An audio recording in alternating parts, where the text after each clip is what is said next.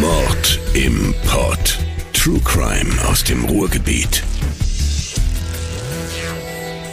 Hallo liebe True Crime Fans, ich bin dran, Selina Stolze hier und ich freue mich sehr, dass ihr reinhört in diese neue Folge unseres True Crime Podcasts. Diesmal nehme ich euch mit nach Oberhausen. Dort kam es am 7. August 2018 zu einem Streit zwischen einem Mieter und seinem Vermieter. Ja, sowas kommt schon mal vor, aber dieser Streit endete tödlich. Der 58-jährige Mieter stirbt. Und das offenbar nur aus einem ganz banalen Grund, nämlich wegen eines Lochs im Keller, genauer gesagt wegen eines Lochs für ein Wasserrohr. Der Vermieter behauptet damals, dass es Notwehr war. Die Fragen, die sich die Ermittler, die Gutachter, die Staatsanwaltschaft und natürlich auch das Gericht stellen mussten, waren, stimmte das? Und lässt sich das auch nachweisen oder eben widerlegen? War es also Notwehr, Totschlag oder sogar Mord? Die Gerichtsmediziner, ihre Arbeit und Expertise sind in solchen Fällen, also natürlich in allen Fällen, aber besonders in solchen Fällen unglaublich wichtig. Die liefern die Fakten, die eben dazu beitragen, die Antworten auf all diese Fragen zu finden. Und deswegen habe ich mich sehr gefreut, dass Rechtsmedizinerin Dr. Verena Hachmann vom Institut für Rechtsmedizin in Duisburg bereit war, mit mir über diesen Fall zu sprechen und mir ein paar Fragen zu beantworten. Sie hat die Obduktion damals nicht selbst vorgenommen, aber ihre Kollegin und sie konnte mir natürlich deren Vorgehen erklären. Außerdem war auch Martin Mende von der Staatsanwaltschaft Duisburg bei unserem Treffen mit dabei. Es war nämlich sein Fall, der erste Tatort, den er mit eigenen Augen gesehen hat. Und diejenigen unter euch, die schon länger unseren Podcast hören, die kennen ihn auch schon aus der Folge mit der Brandstiftung. Kurze Info noch, die Namen von Täter und Opfer habe ich geändert, um den Persönlichkeitsschutz zu wahren. Also, legen wir los. Es war ein Mittwoch im Sommer 2018, der 8. August. In einem offenbar sonst sehr ruhigen und friedlichen Wohngebiet in Oberhausen rücken am frühen Morgen schon die Streifenwagen an. Polizisten sperrten den Bereich vor einem großen Gebäude ab, das mischt genutzt wurde. Das heißt, es gab dort neben Wohnungen auch Arztpraxen und auch Gewerbeflächen. Die Kollegen der Watz beschreiben dieses Szenario am Abend so. Dutzende Menschen drängen sich auf der Straße. Manche machen Bilder mit ihren Handys, als ein Leichenwagen vorfährt. Vor den Häusern liegen Müllhaufen. Polizisten haben die Tonnen geleert, weil sie ein Mordwerkzeug suchen. Jemand wurde umgebracht. Ein Bauunternehmer, 58 Jahre alt, den ich hier Hakim nenne. Er lag im Keller des Hauses, in dem auch seine Firma war. Wir springen jetzt ein kurzes Stück zurück, einen Tag vorher. Hakims Familie meldet den 58-Jährigen als vermisst. Deswegen fing die Polizei an, ihn zu suchen, sagt Staatsanwalt Martin Mender. Die Polizei ist eigentlich auch mit relativ kleinem Besteck, wie man das so nennt, da zunächst einfach mal hingefahren, um sich vor Ort einen Eindruck zu verschaffen. Es gibt ja oft wirklich rein faktische Gründe. Jemand kann ja tatsächlich verletzt in der Wohnung liegen und irgendwo nicht hinkommen. Jemand kann äh, irgendwie sonst am Fortkommen und oder Sprechen gehindert sein. Aber bevor man mit großem Besteck loslegt, ist es natürlich erstmal Standard, sich vor Ort einen Überblick zu verschaffen. Und eine solche Maßnahme ist das seitens der Polizei zunächst nur gewesen. Dabei traf die Polizei logischerweise auch auf den 35-jährigen Vermieter des Vermissten. Den nenne ich hier Marco. Und Marco hat wohl die Immobilie für seinen Vater verwaltet. Die Beamten sahen sich also in dem Gebäude um und ließen sich auch den Keller zeigen. Laut Medienberichten hat der Vermieter das angeblich nur etwas widerwillig zugelassen. Im Keller hinter einer verriegelten Tür, da fanden die Beamten dann die ersten beunruhigenden Spuren. Blutspuren offenbar sehr viel Blut. An der Tür, auf dem Boden, an den Wänden. Es war sehr schnell klar, weil man sich die Örtlichkeiten angeguckt hat, nämlich diesen Keller, in dem, wie gesagt, an vielerlei Stellen Kampfspuren zu sehen war, an denen an vielen Orten Blutspuren zu sehen war, an der zu sehen war, dass ja ein Mensch, ob jetzt lebend oder tot, bewegt worden sein muss, dann, dass es verschiedene Orte gab, an denen sich Häufungen von Spuren gaben. Also diese gesamte Mengelage war den vor Ort erscheinenden Polizeiamten zu Recht und sehr, sehr sofort klar, dass da auf jeden Fall äh, ja eine erhebliche Straftat passiert sein muss. Also es switchte sofort von der vermissten Sache auf den Verdacht, dass es sich hier auch um ein Tötungsdelikt würde handeln müssen. Ähm, also das war sehr schnell vor Ort erkennbar. Nur einen Augenblick später, weiter hinten in einem Nachbarraum, also etwas versteckt in einer Art Senke oder Nische beziehungsweise Aussparung im Boden, dort fanden sie die Leiche, reingequetscht und sie war schnell identifiziert. Es war der vermisste 58-jährige Hakim. Seine Leiche war ziemlich heftig zugerichtet. Zu sehen waren von vornherein schon heftige Verletzungen, vor allem am Kopf, zu denen ich aber gleich noch komme. Verursacht wurden diese ganzen Verletzungen, wie sich dann auch später herausstellte, durch die Tatwaffen, die die Polizei bei der Spurensicherung auch fand. Das war zum einen das hohle Messingrohr eines geschwungenen Lampenfußes, also der Ständer der Lampe, und zum anderen ein Fäustel. Das ist so ein Hammer mit einem dicken schwarzen Kopf und einem kurzen Griff. Und soweit ich weiß, sollen diese Dinger ganz gerne benutzt werden, um Stein zu bearbeiten. Augenzeugen gab es in diesem Fall keine. Kellern herrscht ja auch für gewöhnlich kein Riesenkommen und Gehen. Trotzdem geriet der 35-jährige Vermieter von Hakim sehr schnell unter Tatverdacht. Es gab in der Nähe dieses Wohnobjektes eine Zahnarztpraxis, äh, in der Leute Geräusche wahrgenommen haben, die man zeitlich sehr genau eingrenzen konnte. Es gab eine Überwachungskamera äh, in dieser Praxis, in der man Leute auch äh, Wege zurücklegen konnte, die man also auch mit Tatzeit und Tatort in Übereinklang bringen konnte. Dazu die örtlichen Gegebenheiten. So war schnell klar, dass der 35-Jährige für den Tod von Hakim verantwortlich war. Noch am selben Tag und auch wohl nur wenige Stunden nach dem Auffinden der Leiche nahm die Polizei Marco fest. Der gesteht dann auch, aber eben keinen Totschlag oder Mord. Seiner Aussage nach war es Notwehr. Er sagte, ja, er sei einen Tag zuvor mit seinem Mieter in Streit geraten. Und das sei auch nicht das erste Mal gewesen. Das Streitthema diesmal, Hakim habe eine Wasserleitung verlegen und ihm die Stelle dafür im Keller zeigen wollen. Sie seien zusammen runtergegangen, wo es dann zur Auseinandersetzung kam. Erst seien nur die Worte geflogen, dann sei es körperlich geworden. Die Aggression und Gewalt sei aber von Hakim ausgegangen. Der soll ihn geschlagen haben, unter anderem auch mit dem Hammer, diesem Fäustel, den die Polizei gefunden hatte. Er, Marco, hätte sich nur gegen die Angriffe verteidigt. Und zwar erst mit einem Pfefferspray, was natürlich die Frage aufwirft, warum er das überhaupt dabei hatte, und dann mit dem Lampenständerrohr. Damit stieß er zu, aber angeblich ohne wirklich wahrzunehmen, wohin er damit sticht. Er behauptet also im Grunde, er habe Hakim nur versehentlich am Kopf getroffen und ihm dadurch die heftigen Verletzungen beigebracht. Alles Notwehr also und dabei blieb er auch vor Gericht. Als Martin Mende den Tatort betrat, war die Spurensicherung schon durch, die Leiche nicht mehr vor Ort und der Tatverdächtige in Untersuchungshaft. Mende hatte den Fall nämlich gerade erst von seiner Kollegin übernommen und kam deswegen erst später dazu. Er wollte sich aber ein Bild von dem Tatort machen und die Spuren dieser Tat, die waren auch noch deutlich zu sehen. Gerade für jemanden, der bis dahin natürlich noch keine große Routine in so Tatorten hatte, schon ein ziemlich beeindruckendes Bild, weil man also schon über die gesamte Fläche dieser Kellerräume sehen konnte, dass es da doch zu erheblichen Auseinandersetzungen gekommen sein muss, auch zum erheblichen Blutverlust, zu erheblichen Blutspuren und auch zu vielen Spuren, die sich im Folgenden dargestellt haben. Also es ging ja darum, dass wir, wie wir später wussten, die Leiche bewegt worden ist, es an einem anderen Ablageort in diesem Keller ja letztendlich dann zu einem weiteren Akt gekommen ist, der auch letztendlich den Tod herbeigeführt hat und diese ganzen ja doch sehr also kleinschrittigen Sachen und mehraktigen Geschehen und auch da, wie ich fand, von großer Brutalität zeugenden äh, Handlungen, die konnte man zumindest mit dieser krass geringen Erfahrung, die ich damals hatte, aber die konnte man diesen Räumlichkeiten schon gut ansehen. Wie passt das? Auf der einen Seite diese Brutalität, auf der anderen die Notwehrbehauptung. Kann das überhaupt Notwehr gewesen sein und die Tötung damit ein Versehen? Oder war das eben doch nur eine Schutzbehauptung, also Totschlag oder eben Mord? Der Prozess gegen den Vermieter Marco beginnt am 7. Mai 2019 vor dem Duisburger Schwurgericht. Und kleiner Spoiler, es wird nicht der letzte gewesen sein. Das Gericht ist, wie gesagt, jetzt angewiesen vor allem auf die Spuren, die am Tatort und an der Leiche gefunden worden waren. Und natürlich die Expertise der Fachleute, um zu klären, was da am Tatort wirklich passiert war. Denn es war ja klar und auch völlig unbestritten, dass der Angeklagte für Hakims Tod verantwortlich war, aber eben nicht, ob er sich damit auch strafbar gemacht hat. Bevor wir also zu den Spuren kommen, noch ein paar Sätze zur Ausgangslage für das Gericht.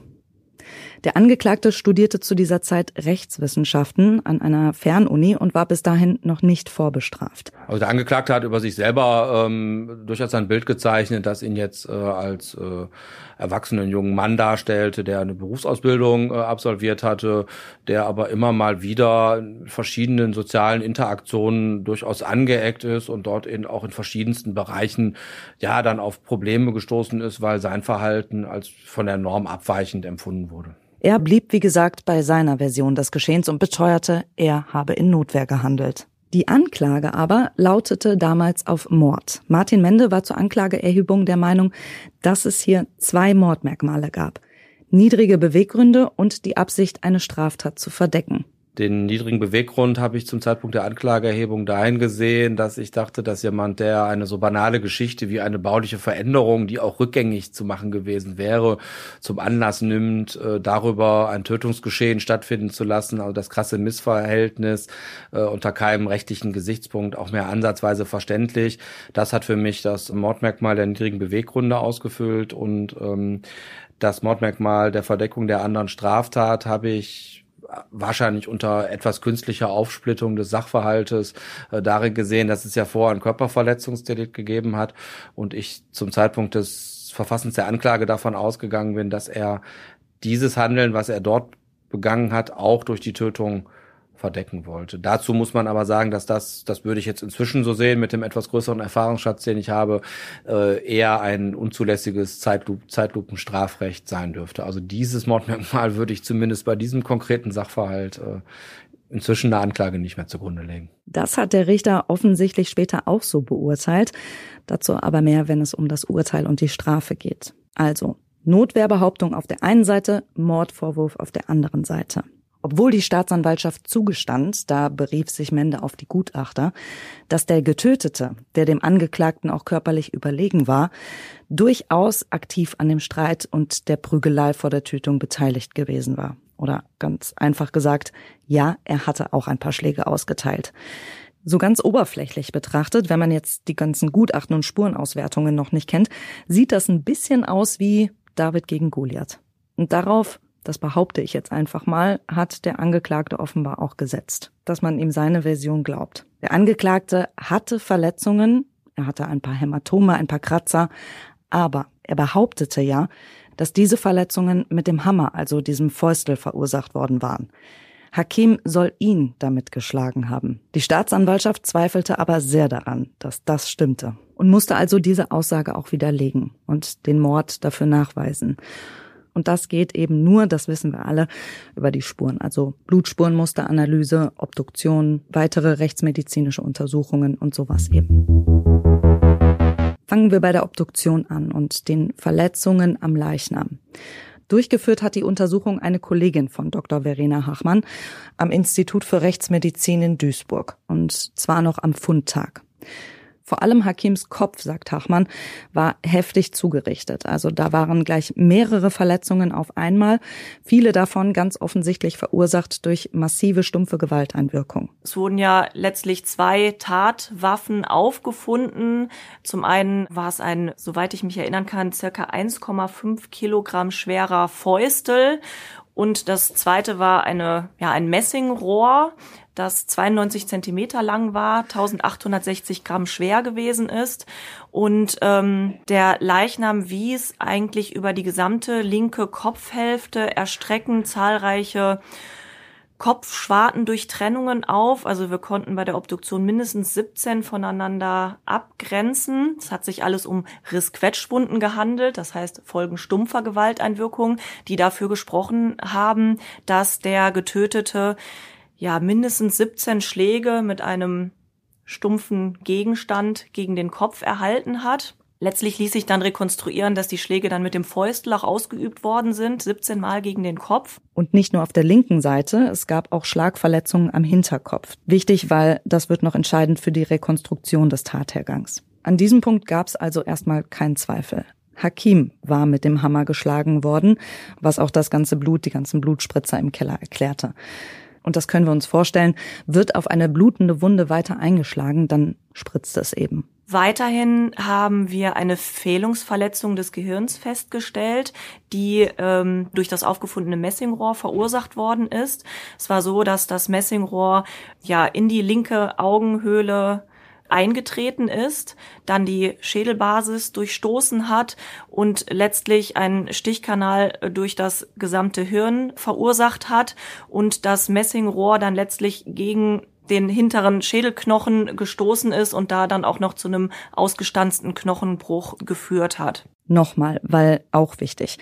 Ein Stoß durch das Auge, dann durch das Gehirn bis an die hintere Schädelwand, wo das Rohr dann so heftig auftrifft, dass es eine Stanzmarke hinterlässt. In manchen Fällen und erst recht in solchen mit so heftigen Hirn- und Kopfverletzungen ziehen die Rechtsmediziner gerne nochmal einen Fachmann zu Rate. Das war auch in diesem Fall so. Wir selber präparieren das Gehirn gar nicht, sondern es wird zunächst einmal Formalin fixiert und es wird dann zu einem Neuropathologen geschickt. Das ist eben ein Pathologe, der sich überwiegend mit der Präparation von Gehirnen und von Rückenmark ähm, beschäftigt und der hat das Gehirn dann auch nochmal untersucht der kann beispielsweise bei seinen Untersuchungen feststellen, wie alt spezielle Verletzungen sind. Das können wir beim Obduzieren, wenn wir, wir sehen natürlich eine Hirnblutung, aber wir können anhand der Hirnblutung nicht sagen, die ist eine Woche alt, die ist zwei Wochen alt. Und das kann der Neuropathologe. Und deswegen ist es eben oft so, dass wir bei Gewalteinwirkungen gegen den Kopf das Gehirn dann auch zum Neuropathologen schicken. Der hat dann festgestellt, dass sich insgesamt zwei Fehlungsverletzungen des Gehirns fanden. Einmal fand sich ein etwa vier bis fünf Zentimeter langer Stichkanal durch das Gehirn. Und es wurde dann rekonstruiert, dass sozusagen einmal das Messingrohr durch das Auge gestochen worden ist, dann nochmal ein Stück herausgezogen worden ist und dann sozusagen ein zweites Mal durch das Gehirn gestoßen ist und dann wirklich komplett durch das Gehirn durch bis zum Hinterkopfbereich. Diese Verletzungen, also das ist schon sehr, sehr unwahrscheinlich, konnten eigentlich nicht durch Notwehr entstanden sein. Ja, also in dem Fall muss man natürlich sagen, dass wir einfach eine massive Gewalteinwirkung haben, bei der enorme Kraft und Wucht erforderlich ist, um mit der Stange eben auch die knöchernen Strukturen zu durchstoßen und ähm, Letztlich war es auch mit einer Notwehrsituation nicht vereinbar, weil wir eben auch diese zwei Stichkanäle im Gehirn hatten. Ne? Das Messingrohr ist einmal durch die Augenhöhle gestoßen worden, ist dann herausgezogen worden und ist sogar noch ein zweites Mal reingestoßen worden. Und ähm, dafür ist eine enorme Wucht erforderlich und das hat unter anderem neben anderen Sachen natürlich auch dann gegen die Notwehrsituation gesprochen. Dazu kam der Stoßwinkel, also der Winkel, in dem das Messingrohr in den Kopf eingedrungen war. Auch das untersuchen und berücksichtigen Rechtsmediziner. Das machen wir beispielsweise natürlich auch bei Stichverletzungen, um äh, zu gucken, äh, ist der Stichkanalverlauf besonders aufsteigend, besonders absteigend? Ist das mit den Angaben des Beschuldigten oder der Beschuldigten vereinbar, so wie das berichtet wird? Oder äh, spricht das dagegen? Spricht vielleicht eher dafür, dass der Getötete gelegen hat? In dem Fall war es auch so, dass wir rekonstruieren konnten, dass der Kopf fixiert gewesen sein muss, um das Messingrohr mit solch einer Wucht einzustoßen, sodass wir davon ausgegangen sind, dass der Getötete oder beziehungsweise dann später Getötete zum Zeitpunkt der Fehlung auf dem Boden gelegen hat und der Kopf eben auf dem Boden fixiert gewesen ist. Denn angenommen, Hakim hätte noch gestanden, als das Rohr ihn erwischte, wäre der Kopf durch den Aufprall zurückgeschleudert worden und hätte dadurch einen Teil der Wucht abgefedert. Also die Verletzungen des Toten erzählen schon mal eine ganz andere Geschichte als der Angeklagte und seine eigenen Verletzungen auch. Der Angeklagte ist auch rechtsmedizinisch untersucht worden. Und ähm, da war es so, dass äh, keine schwerwiegenden Verletzungen im Kopfbereich vorzufinden waren. Also bei schweren Schlägen mit einem Fäustel gegen den Kopf würde man zumindest Kopfschwartenverletzungen, also offene Verletzungen, perforierende Verletzungen erwarten, die wir in dem Fall nicht vorgefunden haben. Es fanden sich Hautrötungen und Hautschürfungen und ähm, der ähm, Beschuldigte hatte auch ein äh, Monokelhämatom, also eine Unterblutung vom Augenober- und Unterlid, was für einen Faustschlag sprechen würde, aber nichts, was jetzt für Schläge mit dem Fäustel gesprochen hätten. Und dementsprechend haben wir auch bei dem ähm, Getöteten an den Fingern ja, Schürfungen und, und Schwellungen gefunden, die man in der Regel bei ausgeteilten Fäustschlägen äh, so vorfindet, sodass wir dann sagen konnten, dass möglicherweise es tatsächlich zu einer Rangelei vorher gekommen ist und auch der Getötete eben selber Faustschläge ausgeteilt hatte. Eine weitere Kollegin von Verena Hachmann am Rechtsmedizinischen Institut in Essen, die auf die Analyse von Blutspuren und Mustern spezialisiert ist, hat sich die Spuren vom Tatort auch nochmal angesehen. Die Spritze an der Tür, die Schleifspuren, die es da in den Räumen gab und so weiter. Der Tatort erstreckte sich ja über mehr als nur einen Raum und die Spuren ergaben ein deutliches Bild davon, was in dem Keller vorgefallen war. Und auch das entsprach eben nicht dem, was der Angeklagte ausgesagt hatte. Der Tathergang, der konnte durch all diese Erkenntnisse, also Blut, Verletzungen, Tatwerkzeuge, gut rekonstruiert werden. Und er teilte sich laut Gerichtsurteil ja im Grunde in so zwei Akte, sagt Martin Mende. Es ist nach dem Gang der Ermittlungen also so, dass wir ähm, wussten, dass die beiden Personen in einen Streit geraten waren. Es gab dann eine zunächst verbale, sehr schnell aber auch körperliche beidseitige Auseinandersetzung, in denen also auch der Getötete durchaus, ja, wie sagt man, Ohrlaschen, Ohrfeigen verteilt hat äh, an den später Angeklagten. Diese Auseinandersetzung mit ja so ein bisschen Schubsen bisschen schlagen, ich will das nicht verniedlichen, aber eben noch auf einem Level, wo man noch weit entfernt von einem Kapitaldelikt ist. Diese Auseinandersetzung war dann für die Beteiligten augenscheinlich beendet, ohne dass man eine finale Klärung im Konsens herbeigeführt hätte, aber sie war zumindest dergestalt beendet, dass der später Getötete ähm, sich dann abwandte von dem Angeklagten und den Keller wohl wieder verlassen wollte. So viel also zum ersten Akt. Hakim dachte also scheinbar, der Streit ist durch. Da sind sich die Gutachter sehr sicher, denn Hakim hat ja unter anderem auch die Verletzung am Hinterkopf. Er muss sich also von Marco abgewandt haben, nicht ahnend, dass diese Auseinandersetzung eben noch nicht beendet war. Marco griff in dem Moment nach dem Fäustel, den er sich offenbar auch schon bereitgestellt hatte, und zwar vor dem Treffen, weil er den Streit vermutlich schon hatte kommen sehen. Und daher soll er auch das Pfefferspray in der Tasche gehabt haben. Davon gehen zumindest die Ermittler aus. Mit dem Fäustel schlug er dann zu, und zwar wieder und wieder, gegen den Kopf vor allem, aber auch gegen den Oberkörper. Also das erhebliche Einwirken mit diesem Fäustel gegen den Oberkörper und den Kopfbereich führte zu erheblichen Verletzungen und zu einer sehr schnellen Bewusstseinstrübung und tatsächlich zu einem K.O.-Gehen, wie man so sagen würde, des ähm, Getöteten. Und das ist natürlich auch für den Angeklagten dann sicherlich eine Zäsur gewesen. Und nach meiner Überzeugung ging er in dem Moment erstmal davon aus, dass er da bereits den Tod seines Kontrahenten herbeigeführt hatte. Er hat dann versucht, den ähm, im Keller zu bewegen, also ihn über den Boden schleifend in einen Nachbarraum zu buxieren, weil es dort eine Aussparung im Bodenbereich gab. Also es war so ein stillgelegter Heizungsbereich, wo es also ähm, ja mit einer mit einem Niveauunterschied die Möglichkeit gab, hier mal so ein bisschen quasi in so eine Luke rein zu deuen. Also dass er nicht mehr offen im Weg lag, durchaus ein bisschen verborgen war, aber man eben durchaus diesen Menschen in diese offene Luke rein drücken konnte. Das hatte der Angeklagte also begonnen und er hatte auch damit begonnen, Vorkehrungen zu treffen und zu überlegen, wie er die Spuren würde beseitigen können. Und in dem Moment, wo er dann den ähm, ja von ihm mit dem Fäustel attackierten in diese Luke rein deut, schubst, das war nicht genau aufzuklären, kommt es aber dazu, dass eben offenbar wird, dass der später Verstorbene zu diesem Zeitpunkt noch nicht tot war, sondern sich durchaus erheblich verletzt, durchaus auch gezeichnet von den erheblichen Gewalteinwendungen und Einwirkungen, aber durchaus noch lebend in dieser Nische, in dieser Senke, wie auch immer man das bezeichnen will, befindet. Und zwar auf eine Art, in äh, der die räumlichen Gegebenheiten ihn auch so ein bisschen verkeilt haben. Also er lag quasi plan auf dem Boden, hatte nach oben aber eben diesen Aussparungsbereich über sich, so dass er da auch ohne weiteres nicht rauskam und da relativ fixiert in so einer Bodenluke ähm, lag. Und diese Situation und das Erkennen, dass sein Kontrahent noch nicht verstorben ist, hat den Angeklagten dann nach den rechtskräftigen Feststellungen des Urteils dazu veranlasst, einen Lampenfuß zu nehmen, also der man aus diesen amerikanischen Filmen mit diesen grünen, grünen Lampen so kennt, also so einen geschwungenen Lampenfuß, äh, der innen hohl ist, so, so ein verschieden gedrehtes Gewinde ähm, von innen hat und hat diesen Lampenfuß dann auf eine Augenhöhle des ähm, Getöteten aufgesetzt und zunächst einmal und ein zweites, weiteres Mal dann in den Kopfbereich des Getöteten hineingestoßen. Und zwar mit einer solchen Heftigkeit, dass er das ähm, Gehirn durchquerte und an der gegenüberliegenden Seite des Schädels innen eine Standsmarke hinterließ. Gericht und Staatsanwaltschaft waren sich nach 15 Verhandlungstagen einig. Es war definitiv keine Notwehr, aber es war auch kein Mord. Verurteilt wird Marco wegen Totschlags. Denn keiner, weder Richter noch Martin Mende, waren zu diesem Zeitpunkt hinreichend davon überzeugt, dass bei dieser Tat tatsächlich Mordmerkmale vorlagen. Martin Mende sagt, er musste sich, als alle Fakten auf dem Tisch lagen, dann doch eben korrigieren, so brutal die Tat auch war. Also aus der Tatsache, dass im Paragraphen 211 StGB ausdrücklich gesagt ist, welche Taten eine vorsätzliche Tötung von einem Totschlag zu einem Mord werden lassen, muss man sich, glaube ich, eine Fallgruppe immer wieder angucken, nämlich die, in der eine Tat relativ brutal ausgeführt wird.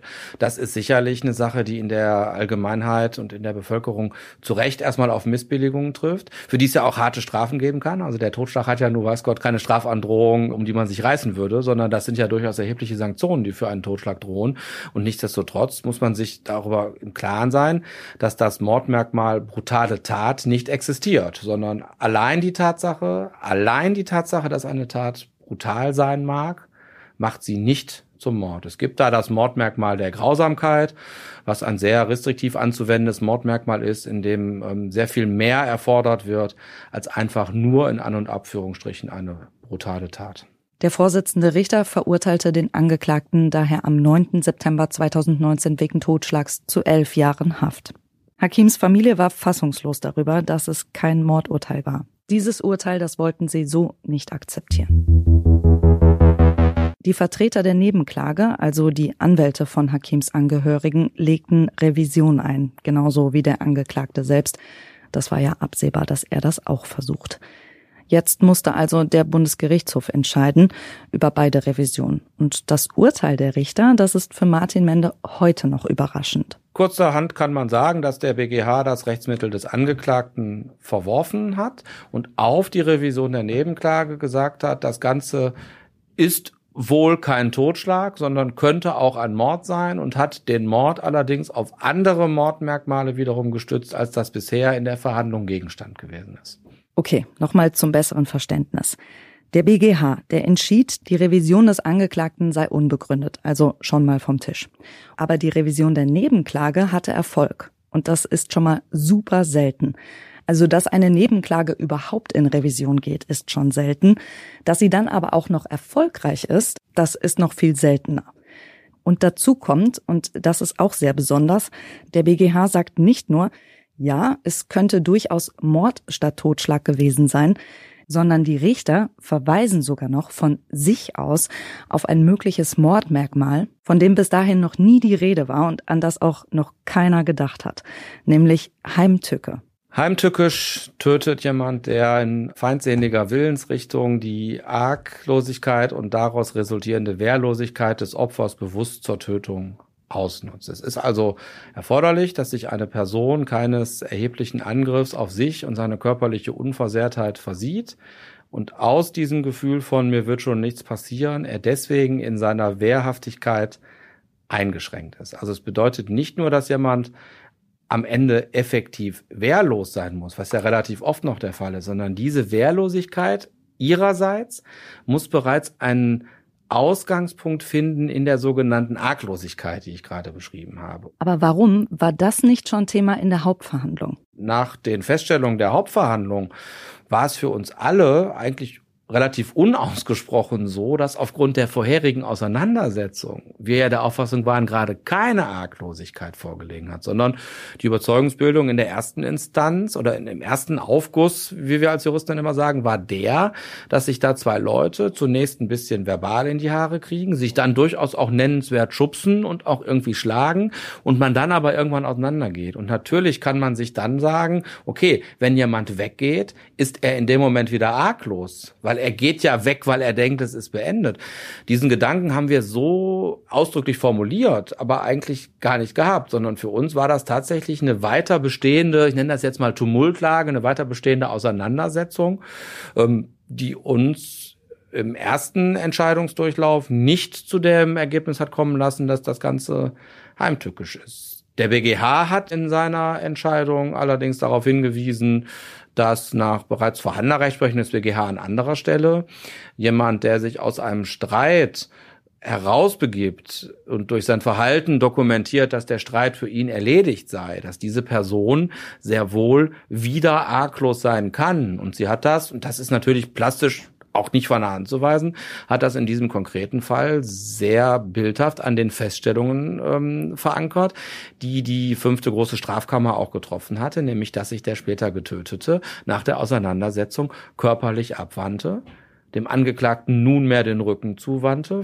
keine Schutzvorkehrung traf, diesen Keller augenscheinlich verlassen wollte, sodass daraus der plausible Schluss zu ziehen war, dass er wohl nun nicht mehr damit rechne, dass seine körperliche Integrität angegriffen wird. Damit war der Weg in die Arglosigkeit und die daraus folgenden Kriterien, die sich ans Mordmerkmal der Heimtücke äh, anschließen, war dieser Weg wieder offen. Offen für einen weiteren Prozess. Der BGH hob also am 23. Juli 2020, fast zwei Jahre nach der Tat, das Urteil des Landgerichts Duisburg auf. Allerdings nicht ganz, sondern nur teilweise. Das heißt, ein zweiter Prozess muss hier gar nicht bei Null anfangen. Das äußere Tatgeschehen, also alles das, was in diesem Keller vorgefallen war, das wurde bestätigt durch den BGH. Und ganz vereinfacht gesagt, weniger als ein Totschlag ist dann auch in einem zweiten Anlauf gar nicht drin. Das Duisburger Schwurgericht musste sich jetzt nur noch mit der Frage auseinandersetzen, ob es mehr als nur dieser Totschlag war. Ob es eben doch ein Mordmerkmal gab und deswegen auch eine Verurteilung wegen Mordes möglich war.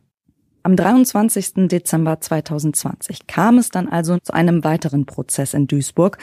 So viel war da ja nicht zu klären und das heißt, es dauerte auch nicht besonders lang. Vier Verhandlungstage gab es und dann fiel am 9. Februar 2021 das zweite und auch endgültige Urteil. Das lautete lebenslange Haft wegen heimtückischen Mordes.